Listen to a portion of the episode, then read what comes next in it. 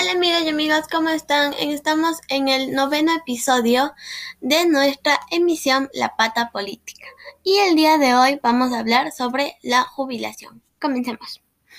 El artículo 216 del Código del Trabajo establece que la jubilación patronal es un derecho a favor de los trabajadores u obreros sujetos a esta ley siempre y cuando cumplan ciertos requisitos, tales como 25 años de servicio o más y tener la calidad de trabajador u obrero aparado al Código del Trabajo.